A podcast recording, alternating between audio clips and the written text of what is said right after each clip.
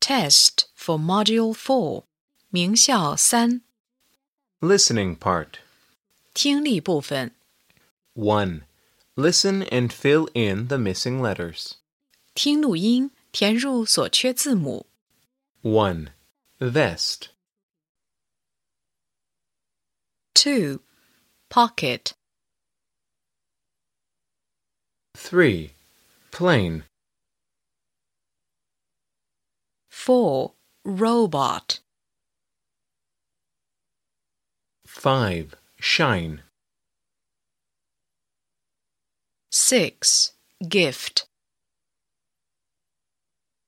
7. Mat. 8. Hurry. 9. Student. 10. These. 2. Listen and choose. 听录音，选出你听到的内容。 1. It's cold. Close the door, please. 2. They are in the street. 3. Please make a shopping list for me. 4. Can you play football? 5. Is this woman Mrs. Wong? 6. Look at the red sun. 7.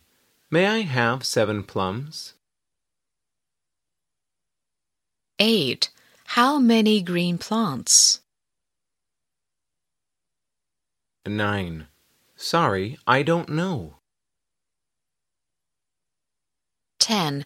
The seeds feel happy in the sunshine. 3. Listen and number. 按听到的顺序给下列句子编号。 Welcome to our school. Look, this is our library. It's big and new. We can read books in it. We can't run or play games in it. We come to the library every Monday afternoon. We clean it every day.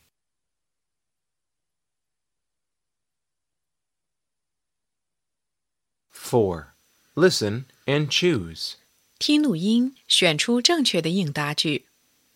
1. Count the apples. How many apples? 2. Tom, here's a new boat for you. 3. What color are the leaves? 4. How many feelers has a bee? 5. May I have three plums, please? 5. Listen and fill in the blanks. 听录音，根据听到的内容填空。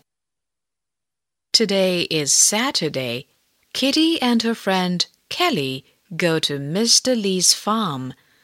There are many chicks and pigs on it. Kitty likes the white ducks, but Kelly doesn't. Kelly likes the fat hens.